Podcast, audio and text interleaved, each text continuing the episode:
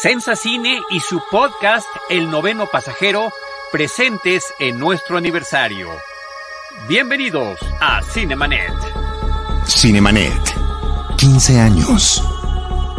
El cine se ve, pero también se escucha. Cinemanet. Con Charlie del Río, Enrique Figueroa, Rosalina Piñera y Diana Azul.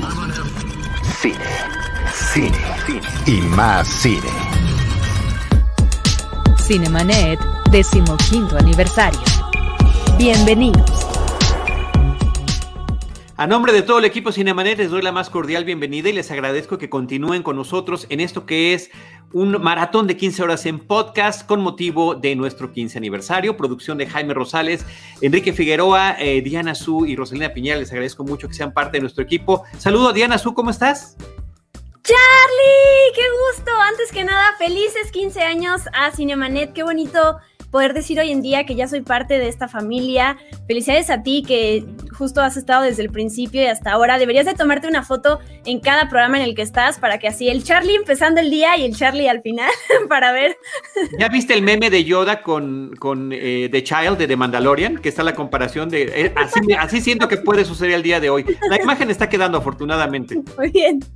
No, gracias Charlie, de veras, eh, esto es una familia para mí, es a, además un, un, proyecto hermoso con gente increíble, ahorita vamos a meter a los invitados, pero tener aquí a, Carlos Gómez Iniesta, a Charlie, que él me abrió las puertas básicamente a este mundo, así que se lo agradezco y se lo voy a decir toda la vida estoy agradecida con él por siempre. Aquí está, aquí está. Pero yo, yo, no me he dado cuenta que ahí había entrado y ya así sonrojándome. Este. no, no, no, eh, la verdad es que, bueno, yo creo que ahora sí que la fuerza nos unió, Diana, este, bueno, nos conocimos justamente en una convención de Star Wars. Aquí, Charlie, le hago honor a eso. Con ah, mira. Oh, mira. bravo, bravo. Y, y, justamente ahí este, dije, no, no, no, o sea, es, es, muy geek y tiene que, tenemos que trabajar juntos en algún momento. Y, por fortuna lo hicimos porque tú todavía estabas estudiando. Todavía pasó como todo un año para que pudiéramos concretarlo y, sí, y la verdad es que pasamos también muy buenos momentos en, en Cine Premier, eh, pues siendo parte del mismo sí. equipo, ¿no? Pero no, yo andaba, yo andaba en Disney, fue nada más, creo que un. Sí, un, cierto. Un, fue poquito, fue creo que como unos cuatro, tres o cuatro meses de que en lo que yo regresé y ya entré y ya. El resto es historia. Sí, exacto, exacto. Y ahora ya nos topamos, pero gracias a Cinemanet. Ya a los 15 tocayo. años, Tocayo. No, Tocayo. Tú has estado además, a lo largo de todos estos 15 años, has estado desde antes. Eh, gracias por tu amistad. Te estaba diciendo ahorita hace unos momentos, Diana Su, que le abriste las puertas. ¿A cuántas personas, Tocayo, no nos has abierto las puertas en esto que tiene que ver con la cobertura fílmica? Tú fuiste una de las personas que más apoyó también esta transición que estaba yo haciendo o esta manera de empezar a colaborar con la revista. Eduardo Scheffler fue el primero que, por supuesto, eh, nos orientó, pero tú siempre supiste identificar el tipo de cosas que yo sabía, que conocía, que me interesaban, para que justamente a través de ellas pudiera yo tener mis participaciones en, en la revista Cine Premier, donde estuviste además muchísimos años trabajando, ¿no? Dos años esclavo es siempre la película que tú tomas como título de, de, de referencia de ese periodo. sí, no, pero acabé estando los mismos años que celebra Cinebanet ahora, Tocayo 15. Wow. 15 años estuve ahí y, y, ahorita que veo para atrás dije, bueno, ¿qué hice en 15 años? ¿no? es muchas amistades, muchas, muchas amistades, sí. abrir muchas puertas, sí. muchas coberturas eh, y también inspirar a mucha gente, Tocayo, porque no, esta otra parte que además de la cobertura tiene que ver con las charlas que das a jóvenes universitarios interesados en el cine y en la cobertura periodística. Yo lo he visto de viva voz también cuando me has invitado y cuando has aceptado mis invitaciones para que eh, gente de Campeche, por ejemplo, eh, conozca tus ideas y tu trayectoria, por supuesto que ahí queda totalmente claro. Por favor, invítame a Campeche de nuevo en cualquier hay que regresar, momento que hay que regresar. Ahora que hay Pero semáforo verde prométeme, ahí. Prométeme que no te vas a enfermar, Tocayo. No, no, qué, desgracia, qué desgracia, sí. Prometo, prometo ir eh, al 100 y, disfrutar sobre todo su comida, que también siento que me hizo falta este, hacerlo, Tocayo. Pero no, yo, yo, yo te agradezco mucho. Y, sí, como tú dices, este, pues, eh, bueno, yo, yo, no, me gusta mucho hablar de mí, pero sí creo que uno de, uno de los talentos que puedo llegar a tener es que eh, soy bueno para, para hacer equipos y para hacer grupos y para que pues más que nada aliarnos en, lo que todos queremos hacer, que es como difundir el quehacer cinematográfico, Tocayo. Entonces, la verdad es que eh, creo que el destino me ha puesto como con personas con ustedes y yo nada más eh, lo que he hecho es decir, bueno, vamos a juntarnos y qué podemos hacer juntos eh, para hacer que esto, estas cosas pues exploten más y y pues por fortuna algunas han salido muy bien, ¿no? Este, como ahorita, pues imagínate estar celebrando 15 años del primer podcast este, que hubo en México sobre la cobertura de cine y me acuerdo pues muchísimas cosas y las agradezco todas, este, desde una, no estoy seguro si fue uno de los primeros aniversarios, no, no sé si fue de Sinergis o de o de Cinemanet que lo celebramos ahí en la Condesa en un antro este, lleno como de, luces, este, pues, este, neón, así parecía más bien como un rave, este, eh, hace, hace años, Tocayazo, y... ¿Qué no fue la semana pasada, Tocayo? No te vayas a estar confundiendo. era cada semana, ¿verdad, Tocayo? Ahí en el Patanera. no, era, no, era celebración. Este, nuestra etapa de pata negra. O también esa etapa también preciosa en la que teníamos que subir estas escaleras este, de caracol para llegar a grabar el podcast y que de repente invitabas a directores que ya eh, de avanzada edad y luego de repente subir o, que, o que bajaran era como de, ay, este, uno vaya hacia adelante y otro atrás por cualquier cosa. Este, eh, y nada, y, muchos de mis recuerdos también con... Eh, este, pues con César, ¿no? Que también es, eh, siento que fue una parte fundamental de, Cine Premier y de esta mm, amistad que, pues, que se fortaleció con el tiempo, ¿no? Y bueno, hay tantas personas del, equipo de Cine Premier, ahora del equipo de Sensa Cine, que eh, pasan, pasaron y pasarán por tus micrófonos, total. No, pues muchas gracias. Y además, fíjate, lo platicamos hace ratito. Eh, tú llevaste a muchos de los amigos de Cine Premier por primera vez al podcast de Cinemanet.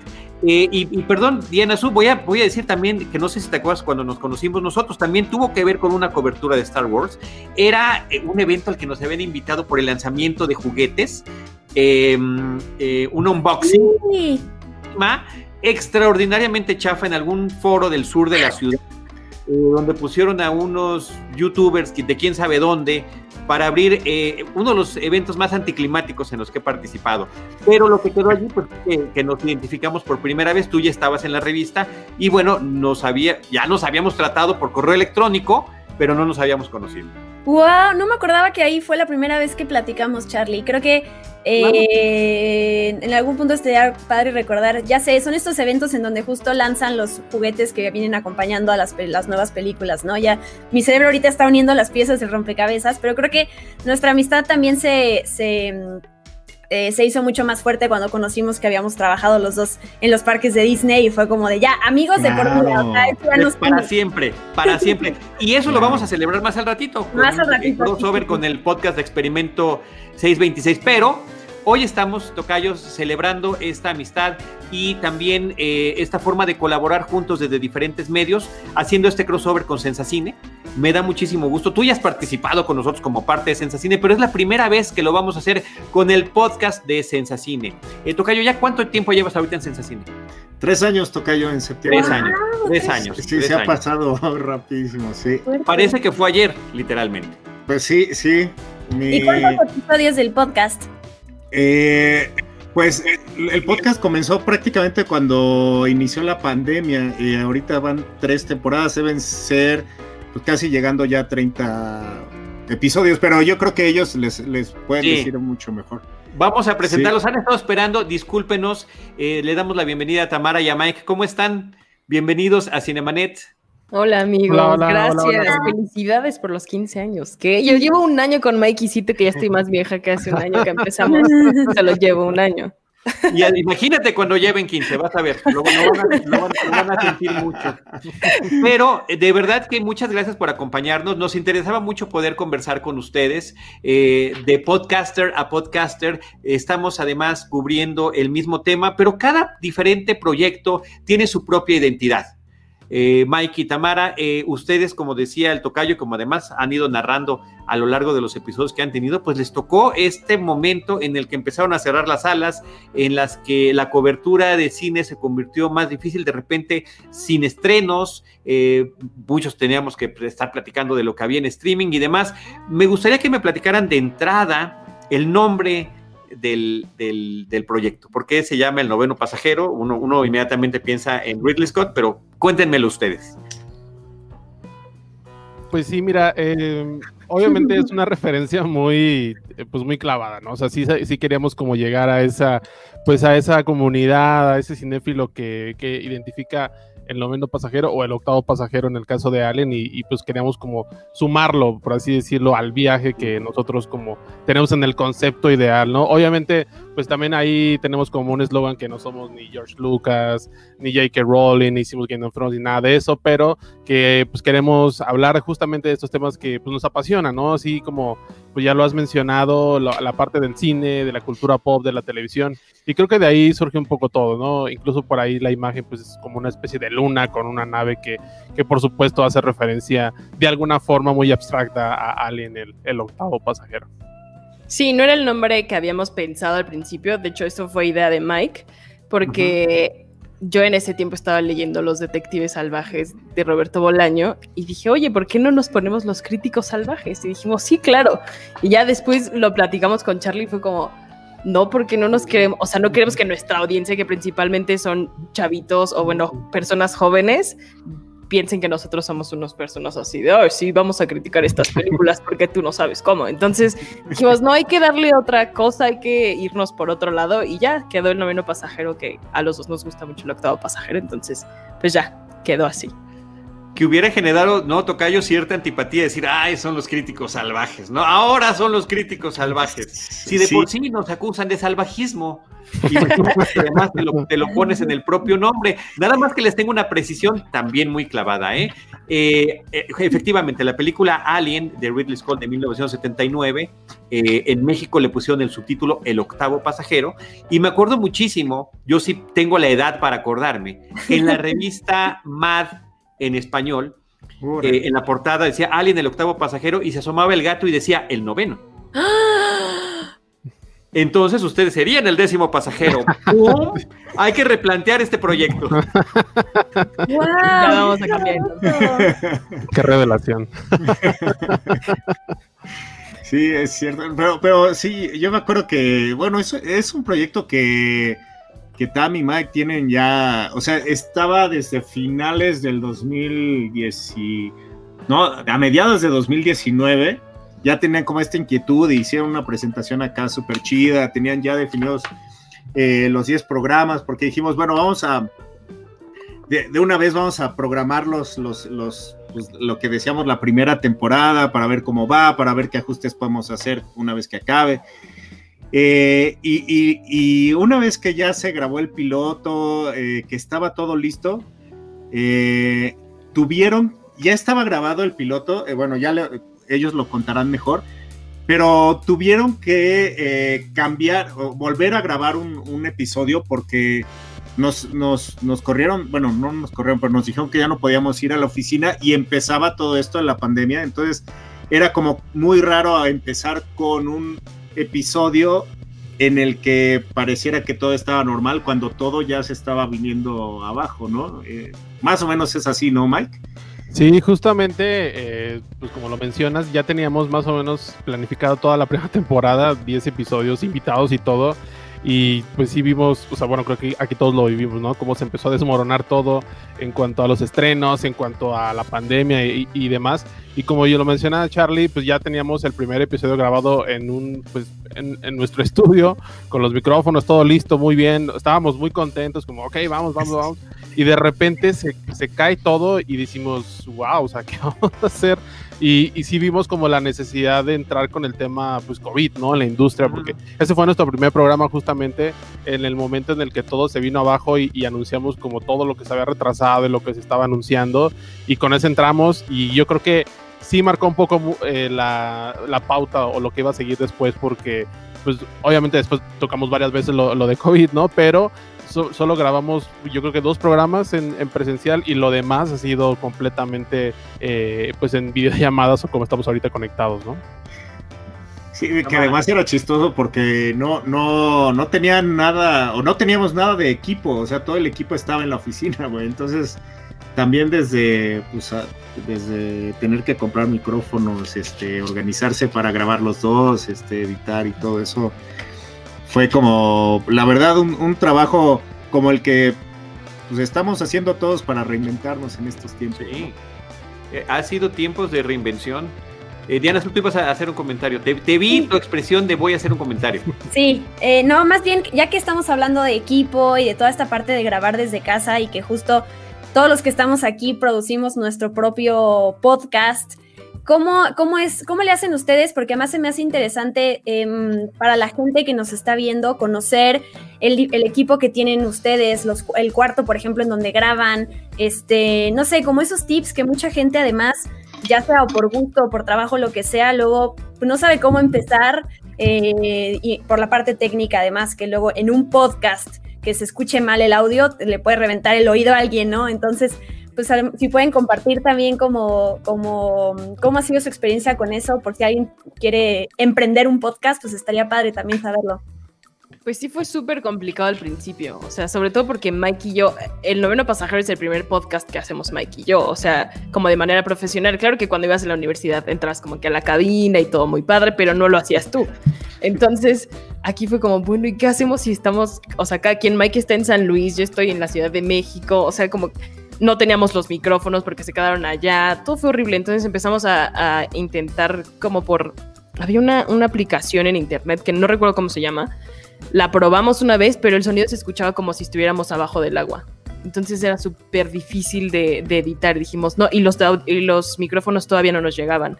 Entonces lo que hacíamos era conectarnos por una videollamada y al principio grabábamos con nuestro celular, o sea, porque nuestro, nuestros celulares son muy buenos, tienen muy buena calidad, pero sí duramos así como dos, tres episodios y dijimos, no, ya necesitamos que llegue el micrófono, no podemos seguir grabando así eh, con el, la nota de voz que es enorme. No, fue súper complicado. Pero ha sido muy divertido también. O sea, como que ir viendo cómo vas sorteando esas cosas, porque nadie estaba preparado para esto. Nosotros quisimos hacer el podcast también por toda esta atmósfera de qué padre ir a un estudio y estar con tu amigo y, y leonear, qué padre, y de repente ya, todos encerrados sí fue un poco complicado.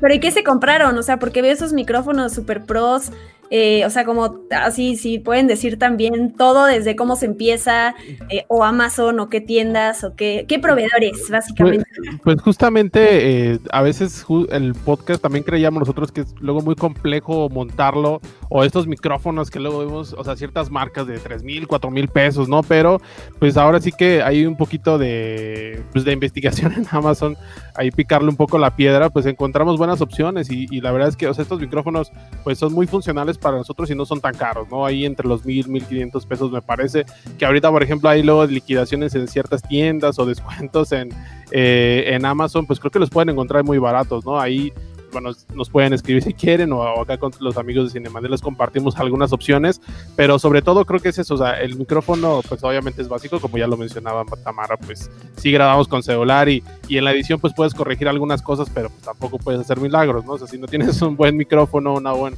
una buena entrada de audio, pues tampoco puedes eh, generar como la experiencia que uno desea, ¿no? Pero eh, sí, o sea, sobre todo eso, o sea, en la parte como de de host, de dónde poner el podcast, creo que hay varias opciones ya actualmente, o sea, desde la básica que puede ser iVoox, está Anchor por ahí de Spotify, y creo que muchas eh, como plataformas se han abierto a eso, ¿no? O sea, de repente si era como de, el podcast tiene que estar en iVoox, tiene que estar en Spotify y tiene que estar en Apple, pero ahorita ya está como Google, y está Deezer, y está Amazon que acaba de sumarlo, entonces como que ya en todos lados eh, puedes subir como el podcast y prácticamente lo alojas en un sitio y ese sitio te empieza como a mover el, el, podcast en varias plataformas y creo que eso es lo padre de ahora, ¿no? O sea, sobre todo como tú mencionas, Diana, la, la gente que quiere como emprender eh, este, pues este viaje del podcast, que creo, bueno, por ahí tú también eh, en el experimento 626 has estado como lo mismo, eh, pues creo que sí, o sea, ahorita es una época donde creo que las plataformas de, audio, bueno, como Spotify y demás, están muy, muy abiertas, ¿no? A, que la gente cree este contenido para, para demás. ¿Y cómo es que han estado planeando, y la pregunta es para los tres, Tocayo, eh, Tamara y Mike, eh, hacerlo por temporadas? Nosotros, por ejemplo, mm, seguimos en la primera temporada, o sea, no, hemos dejado. Es como una telenovela gigante, Charlie, de esas que duran así. es como el, como el Doctor Who de los podcasts, ¿no? O sea, este continúa. Hemos cambiado de doctores y toda la cosa, ¿no? Cierto, cierto, cierto. Es más, tú eres una de las nuevas doctoras, Diana Su. Yo digo. Eh, pero, pero ha continuado. Este es el episodio 1122, por cierto. Eh, si quieren hacer cuentas, eh, son más de un episodio por semana el que hemos hecho. pero idealmente es como uno por semana el que continuamos, ¿no? ¿Por qué definir por temporadas y qué temporalidad le dan? ¿Nos hacen una pausa y después vamos a regresar? ¿Cómo le están haciendo? insisto, Tocayo, Mike y Tamara, para que nos platiquen las perspectivas, ¿no? Mm, bueno, eh, eh, a, lo mejor me equivoco un poco, pero eh, lo, que luego hay una cosa que se llama el, síndrome del primer número, güey, que lo usábamos mucho en la revista, que es en, tu primer revista haces el mejor, así, la mejor edición, ¿no? Y luego te das cuenta que el, trabajo y el día a día te no te permite hacer el segundo y el tercer número eh, tan bonito como cuando le dedicaste el, episodio piloto, digamos. Entonces, eh, yo, yo sugería... La, verdad es que, o sea, es, totalmente el, proyecto de Mike y de, y de Tam. O sea, yo nomás como sugería y, y pues más o menos lo que, lo que me compartían, pues yo les ayudaba a rebotar ahí algunas cosas. Pero eh, era por dos cosas. Uno, para que pudiéramos planear ya eh, pues 10 programas en los que dijéramos, ah, vamos a hablar de esto, de esto, de esto, y de todas maneras, y ya construir desde ahí un storytelling, o sea, de aquí queremos llegar acá. Y el otro era también para que en, cada temporada eh, pudiéramos replantear qué es lo que necesitábamos y qué es lo que podía funcionar para pues para hacer ajustes, ¿no? Siempre es bueno como a, ver, ya, cumplimos, cumplimos este, 10 programas, qué nos gustó, qué no, no, no nos gustó, qué vamos a cambiar. Y, si ustedes ven eh, de la primera a la segunda temporada, la verdad es que estos muchachos lo mejoraron así, eh, pero muchísimo, ¿no? Este, le metieron más secciones, eh, obviamente pues ya lo grababan más padre, ¿no? Ya tenían más equipo, más experiencia. Entonces creo que nació un poquito por ahí la, idea. Y luego, luego Tam estará bien padre que te cuente la anécdota de por qué una de las secciones se llama el Club de la Momia, que es muy bonito, pero creo que va por ahí, muchachos, pero no sé ustedes que si lo recuerden así, puede, que no.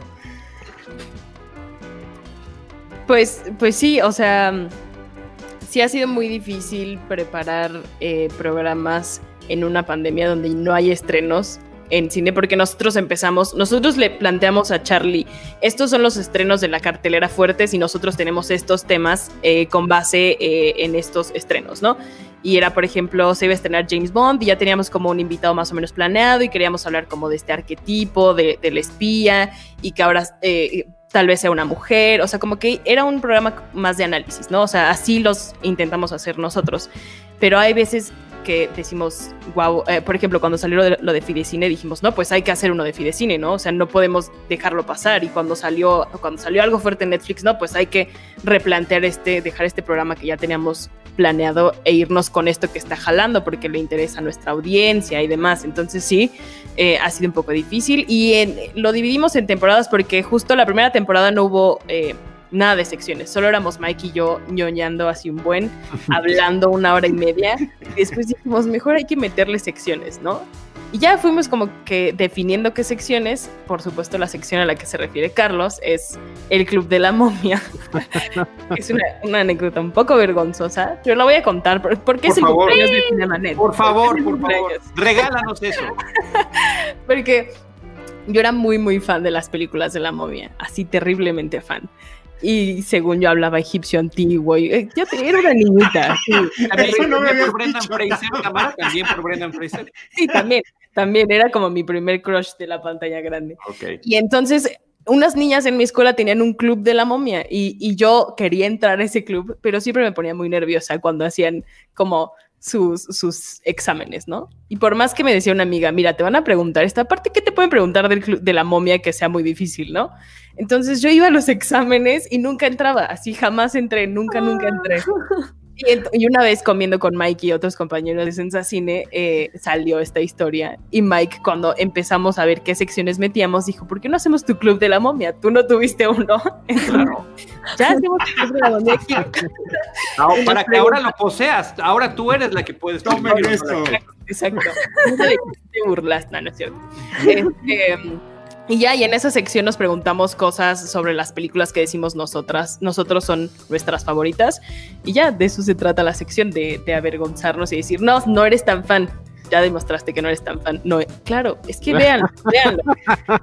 Era Pero ya lo viste cómo está ahorita. Sí, no, qué Tamara. mal, qué mal. qué Ah, mal. Algo sucedió, Es algo la momia, sucedió. es la momia. se convirtió en la La maldición de la momia. Sí, pero yo era fan, fan, fan. Esa es la historia detrás del Club de la Momia. Oye, pero te tienes que mandar a hacer stickers y playeras así, aduéñate de la marca y luego se las enseñas a tus amigas o bueno, a ese grupo y la tienes que, ¿cómo se llama? Eh, eh, patentar y Exacto. así te vuelves súper famosa con eso y ya. Gracias al Por Bruno favor. Sí, súper vengativa yo. No, invítalas al programa. Ahora tú. Sí, ahora estaría padre. a ella. Ay, qué bonito.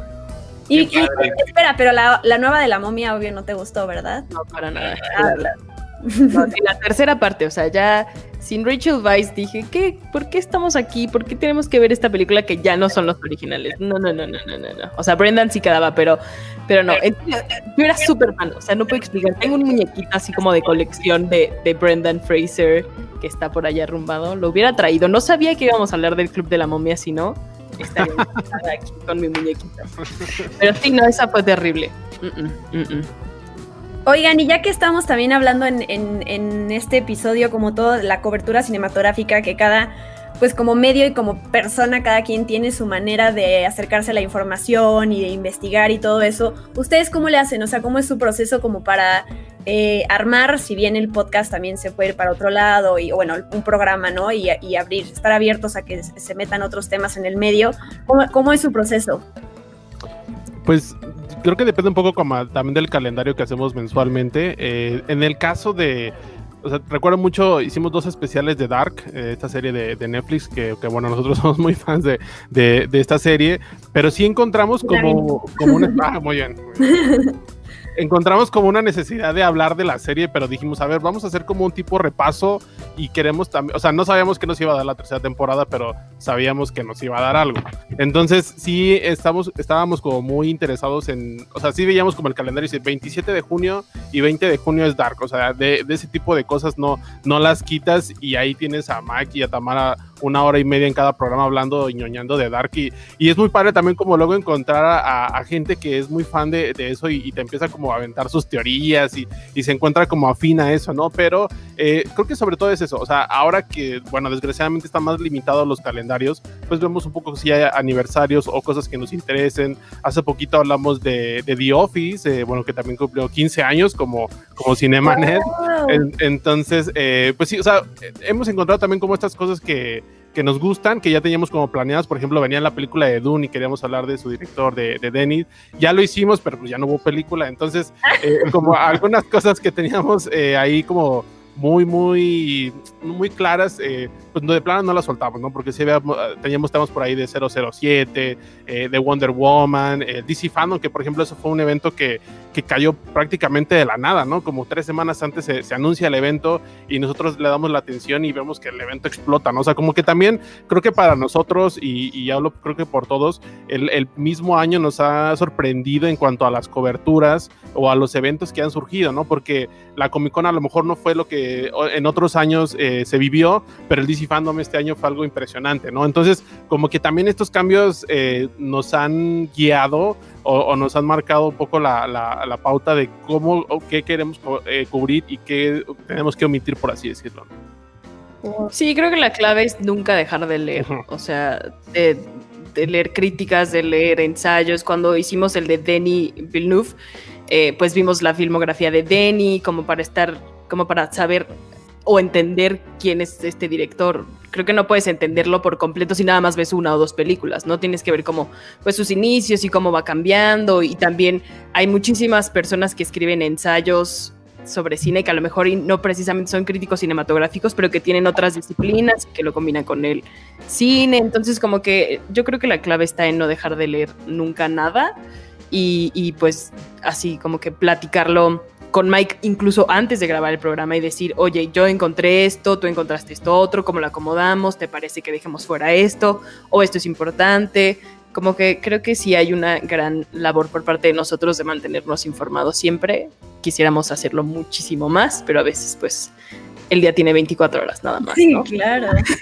mucha, mucha preparación eh, para cada uno de los programas que están haciendo. Y ahorita que, los, que, estás comentando este proceso de platicar antes eh, lo que cada quien investigó, y mi tocayo no me dejará mentir porque lo hemos vivido un montón de veces, una de las reglas no escritas que yo tengo es no platiquemos de nada hasta que entremos al programa, para que la plática fluya de la manera más eh, espontánea posible. Porque de repente empezamos, oye, ¿te gustó esta? Sí, oye, ¿sabes qué? Mejor no lo quemes, espérate, espérate, porque si no, no nos va a salir tan espontáneo como, como saldría si lo estamos haciendo a la hora de estar grabando. Entonces, qué curioso que puedan haber, por supuesto, los, las dos fórmulas son completas y absolutamente válidas. Incluso me atrevo a decir, tiene mucho más sentido la de ustedes, ¿no? Ir mucho más preparados, pero también tiene que ver con la identidad de cada programa. Y a mí me parece que eso es un aspecto extraordinariamente delicioso de cómo ha crecido la cobertura fílmica a través de los, de los podcasts y que podemos estar hablando de la misma película y cada quien lo va a tomar desde una perspectiva distinta y con un tono distinto, con un ritmo diferente, con o sin secciones y que todos estamos formando parte de un podcast Cinematic Universe en el que nos hemos ido juntando a lo largo de los años y que hoy en particular, eh, gracias y les agradezco mucho que estén aquí en este, en este aniversario, hoy justamente lo que estamos haciendo es mezclarnos con muchos de ellos. Eh, y tener esta primera oportunidad de hacerlo con ustedes, que justo en este año tan complicado como es el 2020, se integran a esta, a esta labor. Así que muchísimas felicidades.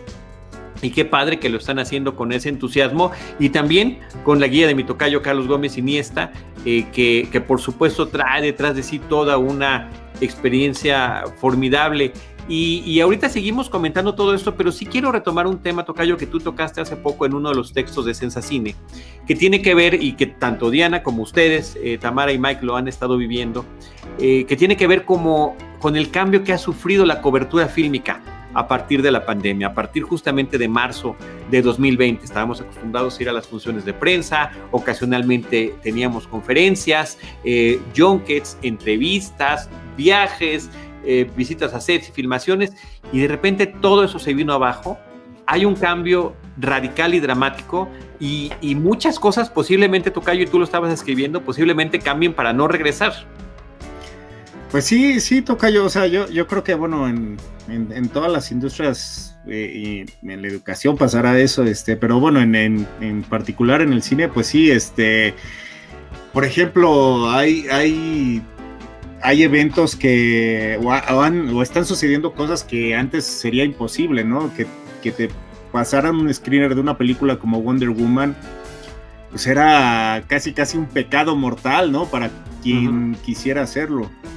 Eh, y ahorita, pues sí, o sea, si también las, las distribuidoras o los que están estrenando, sobre todo las, los streamings, eh, las compañías de streaming, si quieren que se hable de tu película, pues tiene que confiar un poco más en, pues en los, en los periodistas para que pues no hagamos mal uso de su, de su material, pero pues también para que podamos acercarnos a, las entrevistas y a todos estos eventos que eran, pues, este, ya, o sea, ya más o menos nos sabíamos el camino de, promoción de una película y ahorita, pues prácticamente hemos tenido todos que reinventar la fórmula y más ellos, en el sentido de que cómo vamos a, a, entrevistarlos y cómo nos vamos a acercar al talento que, que, pues, que está haciendo esas producciones. Y, ha habido cosas muy, muy interesantes, ¿no? De entrada, pues, eh, esta onda de que nadie podamos salir de, la casa, pues,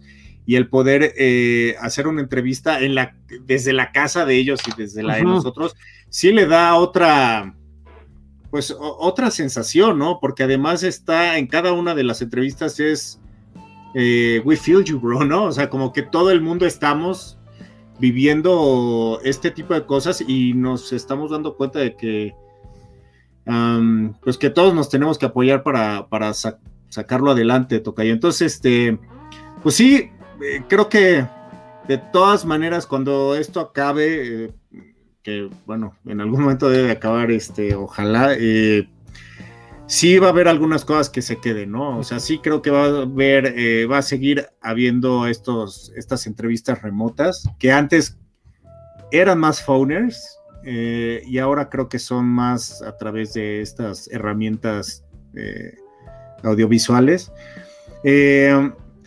Y pues a mí lo que me da mucha pena, pues sí, creo que lo que extraño muchísimo son los festivales, ¿no? Este, esta onda de comunidad en, la que podíamos vernos y ver películas de estreno y cosas así. Creo que ahí eh, hay un reto muy grande que además los cuatro festivales grandes de, México supieron sortearlo de diferente manera, pero creo que pues, pues lo lograron, ¿no? Este, de alguna manera sacaron sus ediciones híbridas o totalmente digitales y se siguió hablando de ellos. Esperemos que el próximo año estemos pues también presencialmente.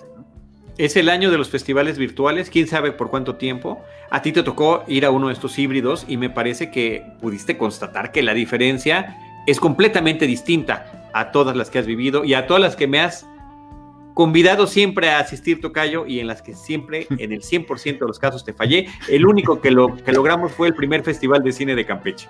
Sí, y eso fue porque pues me invitaste tú prácticamente. sí, pero, pero sí, justo, bueno, de, entrada me, tocó ir al Festival de Morelia y pues sí, el, el entrar a una sala de cine era prácticamente con reglas de aeropuerto, de, de desinfección, de sana distancia y pues eh, parte de lo padre de, los festivales, pues es justamente de, güey, tienes que dar temprano, si no, no agarras butaca, y si no agarraste butaca y quieres ver esa película, te le echas en el piso, no importa, o sea, aunque estés incómodo. Pero aquí, pues, este, pues no, no, aquí era, tenías que tener tu lugar asignado desde el principio en el que no te podías mover y además en el que, pues la verdad daba cosa meter alimentos, ¿no? Entonces, sí, sí estamos viendo algunos cambios. Eh, pues, eh, que, pues, pues, que son necesarios, que de alguna manera eh, la industria tiene que responder con eso y, que ha sido una fortuna también que, eh, pues que si los festivales lo ampliaron de esa forma, todas las personas como tú, Tocayo, que no podías ir físicamente, sí podías accesar a varios estrenos y a varias películas que de otra manera no lo podías hacer, ¿no? Sí, yo creo que dos, de, dos cosas que, de las que dijiste quiero aportar. Una de ellas es cuando, como periodistas, que está como esta em, dos tipos de hacer entrevistas, ¿no? Que es o estás el, bueno, el, el uno a uno con un actor presencialmente pero esta parte de luego de las mesas redondas que tú dices, para que la gente lo sepa, pues generalmente, eh, a menos de que estés presencialmente y viajaste a Londres a tener a los actores de Harry Potter ahí contigo, pues a veces lo, lo haces por teléfono. Y a mí eso no me gusta porque no puedo ver la cara de la otra persona que está ahí eh, contigo o de los por lo menos del actor con el que estás hablando, no de los otros periodistas, pero ahorita por lo menos la parte virtual se ha hecho que todas las mesas redondas, como dice Charlie, puedas tener al actor aunque sea en la computadora. Luego para tu cobertura solamente, por ejemplo, Netflix o Warner o quien sea te manda el audio, ¿no? Para que puedas sacar tu nota a partir de eso, pero la entrevista como tal tienes al actor en la computadora y lo estás viendo. Entonces eso para mí se ha sido eh, algo muy bueno porque sí es, es, muy diferente el, como el, el, approach de esa manera. Y otra cosa que, que mm, también eh, saco positivo de todo esto de los festivales, si bien siempre hay que, que, darle énfasis a lo presencial y el festival no quiero que nunca cambie su forma de, de ser, pero sí todo, esta, todo este acceso que ha tenido la gente que no suele ir a festivales y que los ha podido ver, yo lo viví con Los Cabos y lo viví con Morelia. ¿no? De ver estas funciones, eh, lo que trajo los cabos, o sea, yo, yo estaba fascinada de, repito, no quiero que nunca el festival eh, virtual sustituya, ¿no? Como todo esto físico, pero sí que la, más gente tenga el acceso. Eh, yo, fui, yo vi a tanta gente en redes sociales poniendo, wow, nunca había visto una película durante el Festival de Morelia o de Los Cabos. Eh, digo, ya ni siquiera hablemos de, Toronto o de Cannes, ¿no? Eso no va a pasar, pero a mí me encanta, ¿no? Que más gente que no está metida en esta industria, en este medio, pero ama el cine, que tenga oportunidad de, haber vivido esto este año, la verdad se me hace súper valioso y sí, ojalá, ya lo decía Morelia, con, con Cinepolis Clinic hacer esta sinergia todavía mucho más fuerte de poder enseñarle a la gente más películas porque pues al final es, es lo, de lo que se trata, de que se vea, se vea, se vea y se consuma el cine. Entonces, creo que lo que hemos aprendido también es que vamos a tener que trabajar de las dos maneras sin darle prioridad nunca a lo, a lo, virtual antes de lo, de lo presencial, ¿no? Pero creo que bueno. Sí, justo una de mis preocupaciones, eh, porque es parte de la experiencia, es que eh, también se haya visto, ah, mira, un, un junket se puede hacer de manera virtual, entonces ya no hay que llevar a los eh, periodistas o críticos cinematográficos a tal o cual lugar, lo puede hacer cada quien desde su pantalla. Y aunque efectivamente ahora, Diana, su, como comentas, les podamos ver los rostros a la hora de la charla, lo que no, no hay nada como la experiencia presencial.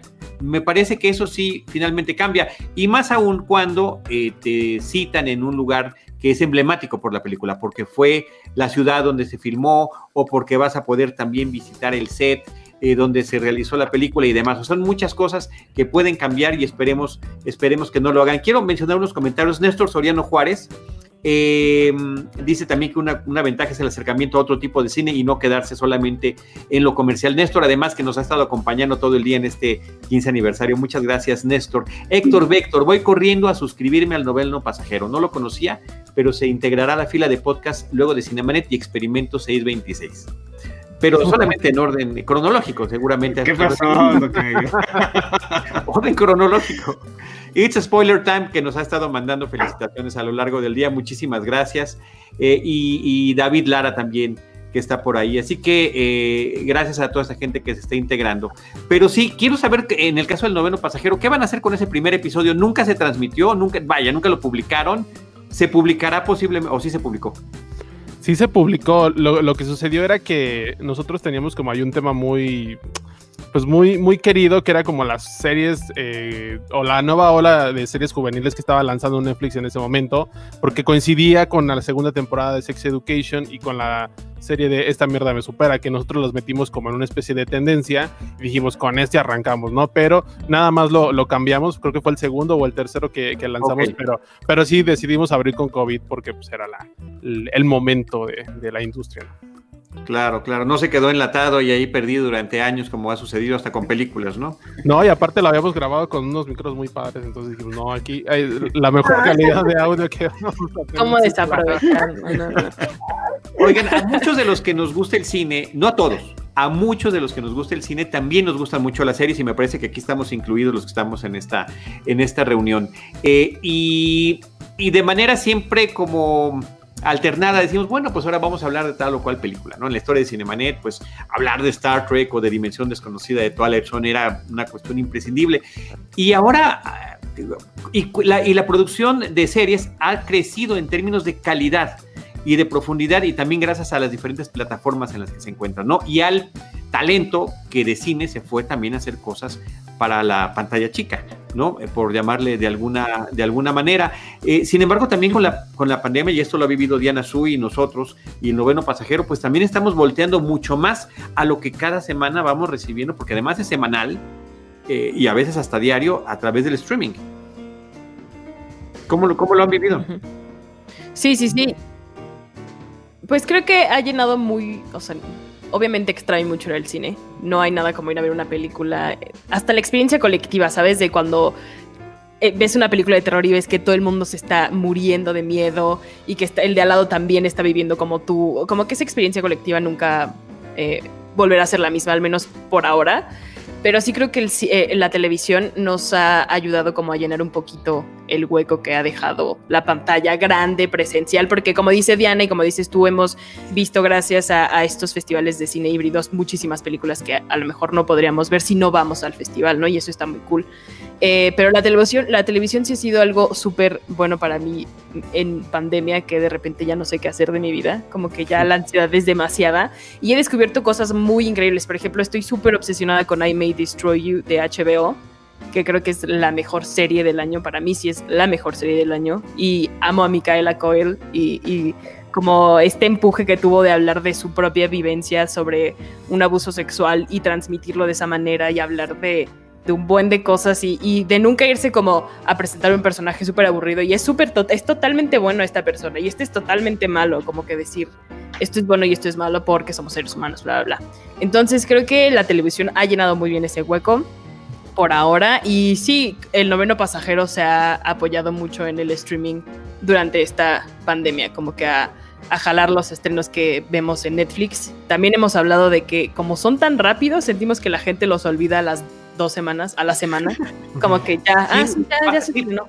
Sí, de repente se pasa la euforia, ¿eh? Me parece que también el registro que podamos dejar, eh, porque además habrá gente que nos escuche tiempo después, no, no, no exclusivamente cuando sale el, programa o la serie, pero sí que, que, haya ese recordatorio porque estamos viviendo con, con una, como eh, series instantáneas.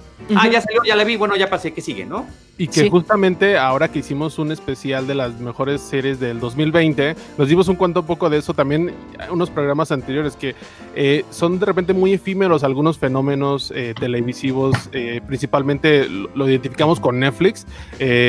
Ahorita creo que la sorpresa de todos es Gambito de Dama, pero como que estos fenómenos estilo de Las Dance o, de Mandalorian son escasos. O sea, hay series, por ejemplo, de Umbrella Academy, lo tenemos muy marcado, es, se estrenó a finales de julio, una semana y media después ya no se hablaba nada de la serie. O sea, pero nada en cuestión de audiencia y nada en cuestión de medios incluso. O sea, la misma cobertura periodística eh, como que dejó el tema de lado, no sé si fue una cosa también por, por cuestiones de agenda y demás, pero sí nos llamaba mucho un poco la, atención eso y coincido con Tamara que este año la televisión pues es, eh, ha tomado un papel primordial para, pues, para millones de, espectadores, de familias que definitivamente pues no podíamos salir a, a hacer absolutamente nada, ¿no?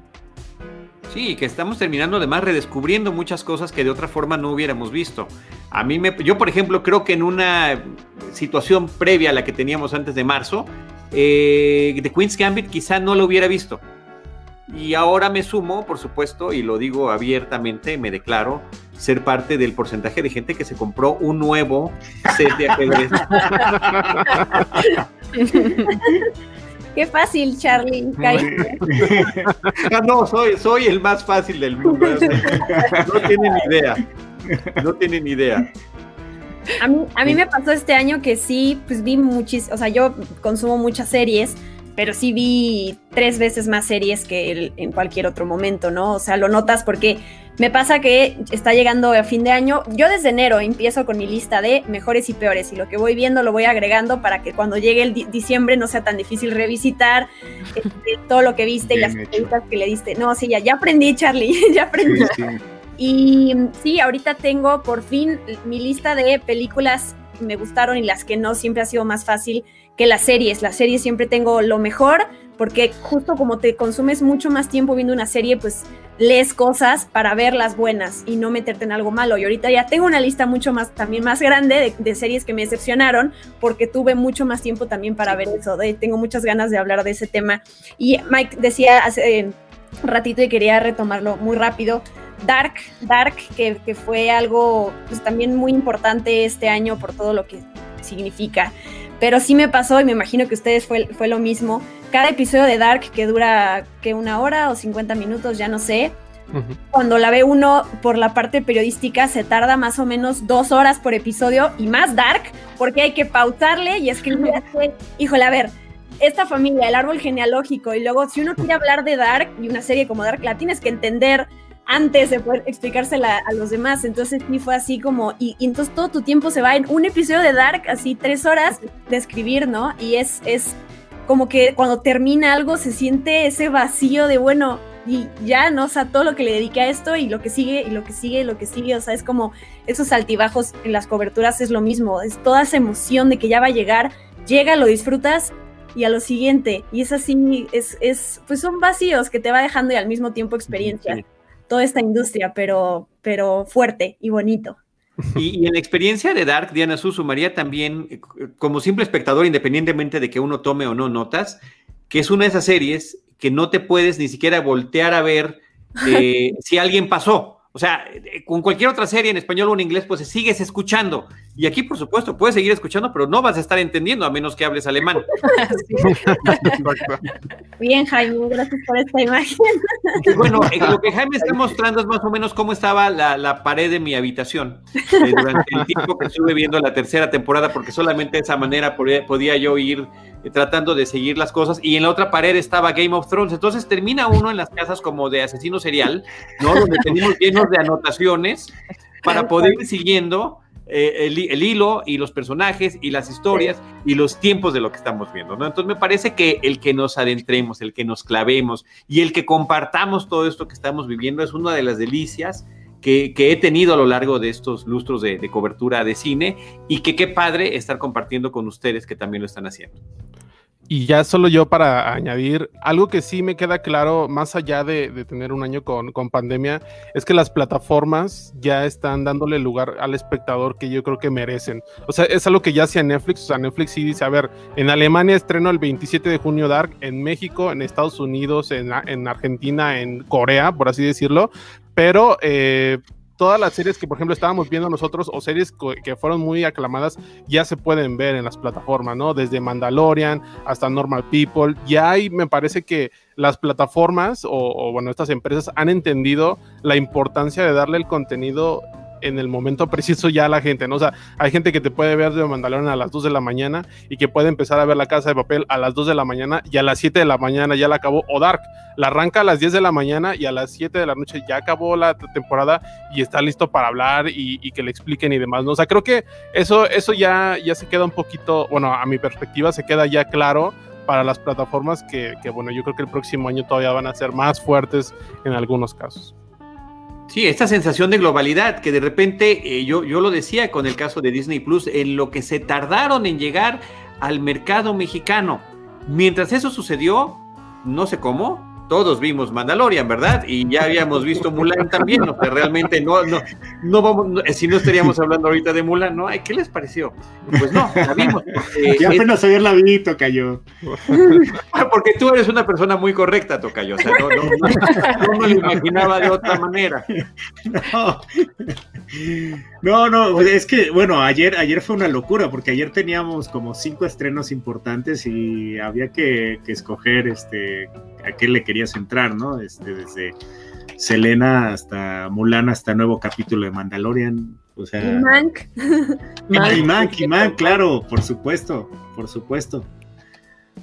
Así es. Oigan, pues este, ya se, acabó nuestro tiempo, se fue muy rápido. Les agradezco mucho. Tocayo, qué honor tan grande. Una vez más, gracias por todo. Como decía Diana Su al inicio de esta plática, gracias por esas puertas que, que nos abriste y que nos sigues abriendo a través de tu amistad, de tu profesionalismo y de toda esta experiencia que has acumulado con los años. No, muchas gracias por permitirme ser eh, su chambelán durante una hora. Eh, es en serio un, placer y en serio en estos tiempos donde muchos medios están en problemas, donde vemos que compañeros pierden trabajo, donde vemos que mm, la misma industria del cine y del entretenimiento está pasando por muchos problemas, hay que celebrar más que nunca que un programa como Cinemanet esté celebrando 15 años y que vengan muchos años más eh, Tocayo y Diana eh, en Cinemanet. No, muchas gracias, pero también celebrar a los que vienen llegando. Así que eh, un honor y un privilegio eh, Mike y Tamara que nos hayan acompañado. Mucha suerte, sigan así con el noveno pasajero y, qué gusto formar parte de este mismo eh, podcast de Cinematic Universe en el, que, nos encontramos. Gracias a ustedes por invitarnos, 15 años. Wow, wow. Muchas gracias. Lo agradezco, lo agradezco, lo agradezco de corazón. Por más crossovers. Por más crossovers, claro. Sí, claro, sí, claro, claro. Aquí estamos listos siempre. Eh, Diana Su, muchísimas gracias. Te veo al ratito para las cosas que vamos a seguir haciendo en este aniversario. Amigos que nos están viendo, eh, creo que hoy no mencioné el super chat. Diablos, el super chat. Si nos quieren apoyar con algo para la producción del día de hoy, Cinemanet 1 en YouTube. Eh, hoy nos vimos a través del Facebook de Sensacine, de Cinematempo, de Cinemanet. Gracias a todos los que nos acompañaron. gracias al equipo de Sensacine y del noveno pasajero. Y nosotros les estaremos esperando en el próximo episodio con cine, cine y más cine. Esto fue Cinemanet, decimoquinto aniversario. Con Charlie del Río, Enrique Figueroa, Rosalina Piñera y Diana Azul. Cine, cine, cine y más cine. Cinemanet, 15 años. Los créditos ya están corriendo. Cinemanet se despide por el momento. Vive cine en Cinemanet.